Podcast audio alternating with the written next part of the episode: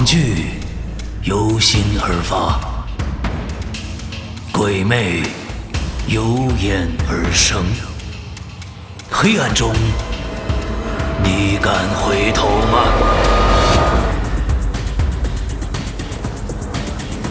你现在收看到的是《哈喽怪谈》九周年跨夜直播。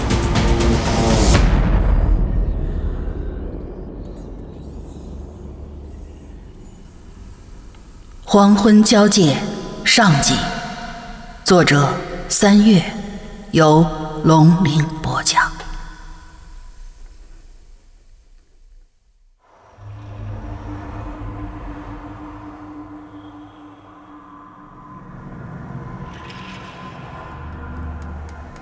李强，醒醒，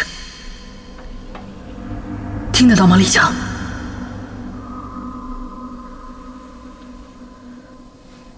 此时此刻，李想觉得自己正置身于一个巨大漩涡之中，难以挣脱，沉沉的被往下吸着。这个声音是那么的熟悉。李想痛苦的回忆自己到底在哪儿，这个声音的主人是谁，以及到底发生了什么。忽然一下子。他的身体一下放松起来，他觉得自己的身体就像一根羽毛一样，如此轻盈的在向水面上漂浮。恍惚之间，他睁开了眼睛，周围的光线和声音一下全涌了上来，他感到有一点点窒息，不过很快就适应了。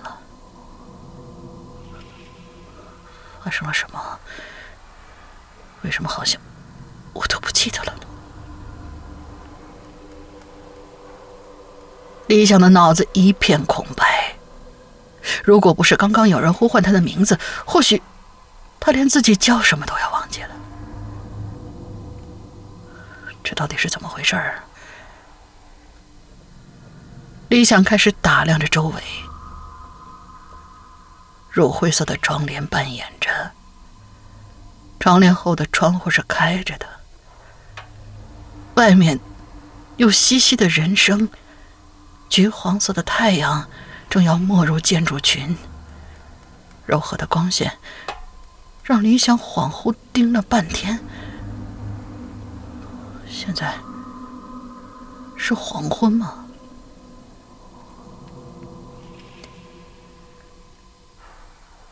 李想用手摸索着脸，他觉得一切都是那么的熟悉，可就是有一层膜阻挡在他面前，让他回想不起来。他猛然之间抬起头，看到正对面的墙上有一面镜子，镜子里面映出了他的样子。在这一刻，他终于想起来了。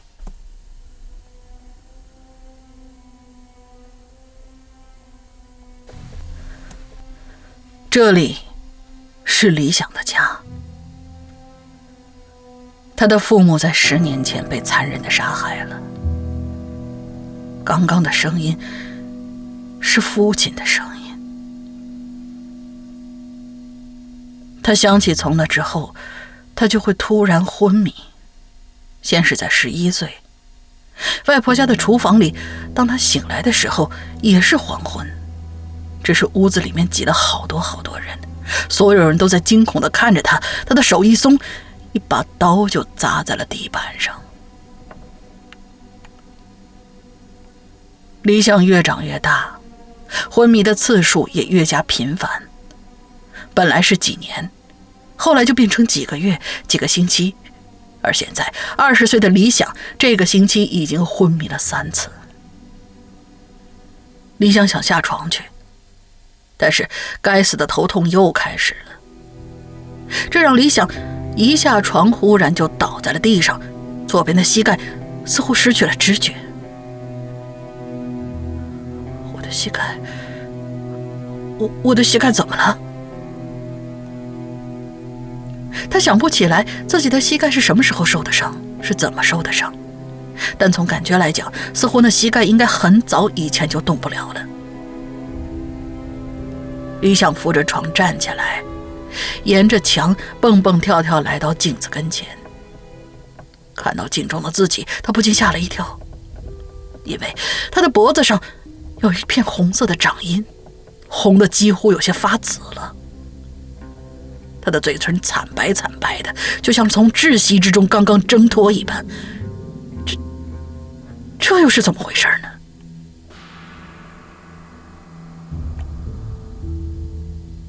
李想跳着出了房间，屋里的陈设还像十年前一样。不过奇怪的是，厨房里边没有刀，放煤气罐的柜子也是开着的，里面空空如也。餐桌上摆着母亲最喜欢的茉莉花。李想以前经常会买来新的花束，替换掉枯萎的花束，就像母亲生前做的那样。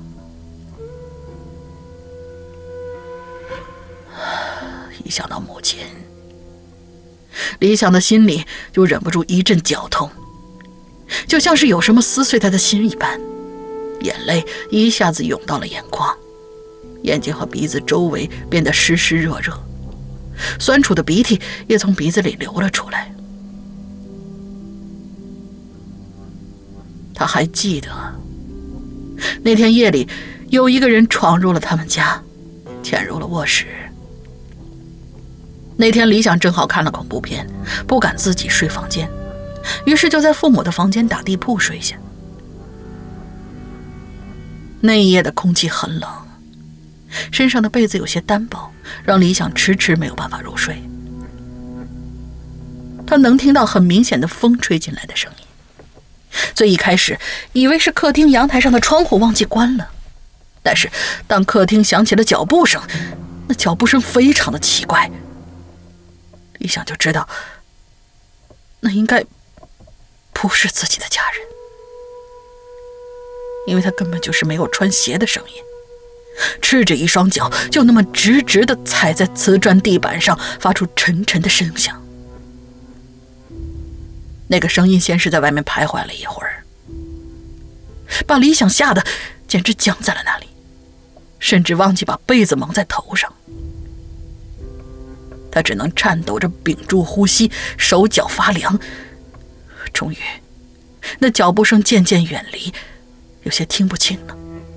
李想这才轻轻翻身，动了动自己的手脚，把湿冷的脚蜷缩了起来。也许是太过紧张，当李想几乎就要睡过去的时候，突然门吱呀的一声开了。李想睡在远离门的那一边。当门慢慢打开的时候，他看到有一个有些发胖的黑色身影站在那儿，背后是厨房窗户透出的微光。这个时候，李想的父亲李正猛地从床上弹起来，沉声问道：“你是谁？”而李想的母亲此时还没醒，只是哼哼唧唧的翻了个身。对面那个人根本不说话，只是嗤笑着走进来，左手拿着从厨房提来的刀。李正用力的想把妻子拉过来，可是就在那一瞬间，那个黑影猛地刺向了他，刀从李想母亲的脖子刺进去，几乎把脖子刺穿了。李想的母亲只是轻轻哼了一声，就不再动，鲜血喷出，染红了整个屋子，床单、被子、墙壁。被血液覆盖了一层又一层。李正看到身边妻子的尸体，感受到身上带着那点温度的粘稠的血液，嗅着空气中弥漫的浓烈的血腥味，恐惧、诧异、悲伤、愤懑，一瞬间冲击着他。他几乎是坐在那儿愣得一动不动的，就被那个黑影刺破了胸膛。在倒下来的几秒钟之后，他看到自己的儿子李想居然坐在地板上目睹了这一切，而李正只能那么看着儿子渐渐瞳孔就涣散了。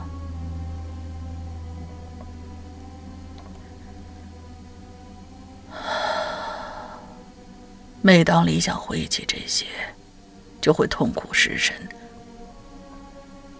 他呆坐在地上，发现自己的眼泪早就干了，衣襟还有些湿，眼睛很酸涩，像是长时间睁大眼后的感觉。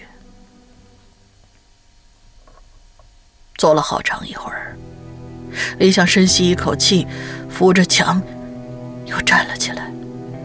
缓慢地走向那个可怕的地方，走向那个带给他无数个噩梦的夜晚。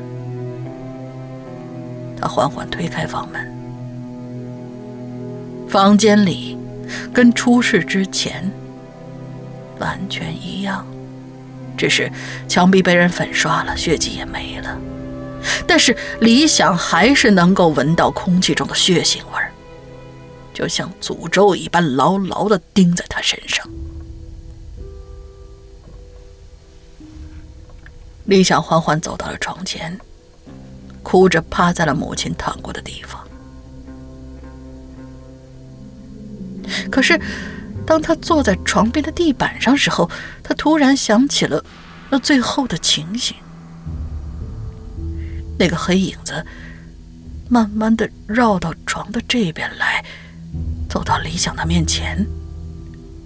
但是，李想已经忘了那张脸的样子。他只记得那个黑影，只是把带血的刀扔到了李想的跟前，然后笑着用左手摸了摸李想的头。浓郁的血腥味扑面而来，让李想只想呕吐，但是恐惧让他一动都不能动，就这样看着那个黑影离开了房间。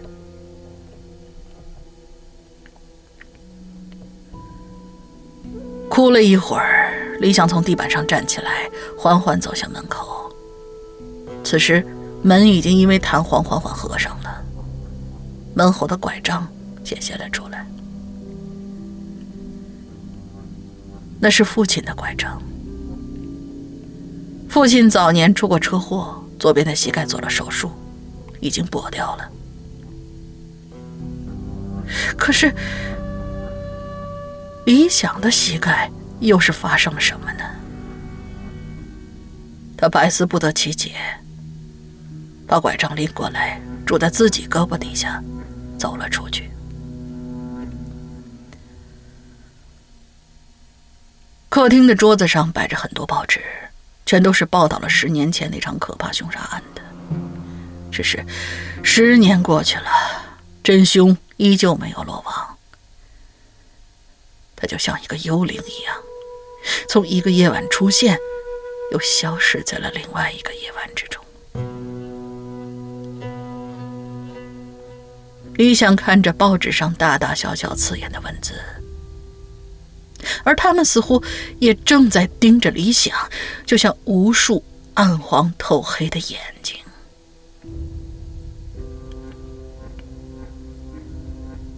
据受害者一家对门的邻居称。那天夜里正在熟睡，并没有听到任何异响。警方称，案情发生的早上四点左右。报案人陈女士系受害者家对门邻居。据她的证词，大约在黎明快天亮时候，听见有人敲打他们家的阳台门。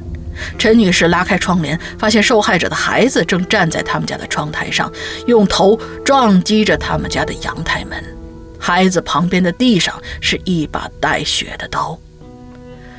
受害者家的阳台门当天没有反锁，锁住楼层二楼，阳台是粗水管，怀疑嫌疑人就是从水管爬上阳台杀害了李正夫妇。但是水管上并没有发现任何的指纹，阳台的玻璃也没有任何线索，就连刀上也只有孩子的指纹。整个案件扑朔迷离。据陈女士回忆，邻居李正患有精神疾病，因此就算邻居家出现喊声，她也都习以为常。李正的左腿残疾也是他在发病的时候过马路造成的。凶案现场跟邻居陈女士家的阳台是连在一起的，中间是洗衣台阻隔。根据现场的血迹，可以判断受害者的孩子是爬过洗衣台进入陈女士家的阳台上的。案发之后，陈女士搬离了那套房子。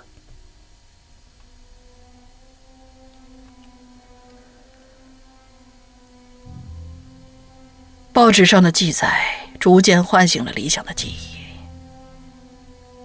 可是那天他为什么要拿着凶器到隔壁陈女士家的阳台上呢？李想没有头绪，似乎这段记忆从未发生过一般。李想翻看着这堆报纸，很快他发现报纸的下面有一个日记本，好像是父亲的。自从父亲被确诊精神分裂之后，他就很喜欢写日记。他生怕有哪一天自己对身边所有的事物都陌生了，怕会伤害到自己的妻子和儿子，所以他每天都写日记，提醒自己是谁。加上按时服药，他很好的控制了自己，到后来似乎也一直没有发过病。但是李想仍旧记得。父亲在自己面前第一次发病的场景，那简直就是一场噩梦。那天在马路上，李正突然用左手抓起李想，冲到了马路中间，又在被撞飞的前一刻把李想抛了出去。后来，李想经常听到父亲在厕所里自言自语，到了夜晚，父亲也会经常的喊叫，内容像是“放开我，滚出去”之类的。还好，母亲对于李想和父亲依旧不离不弃，一直在照顾他们。桌上的茉莉花就是母亲特意买回来的，她觉得花香能够安抚父亲的情绪。不仅如此，她还经常在阳光好的时候为家人念诗。你想，多么怀念那段时光啊！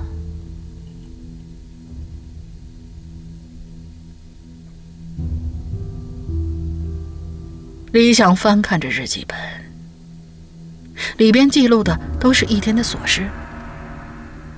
但是当李想翻到最后的时候，他发现日记停在了五月二十四号，而那起凶杀案就发生在三天后。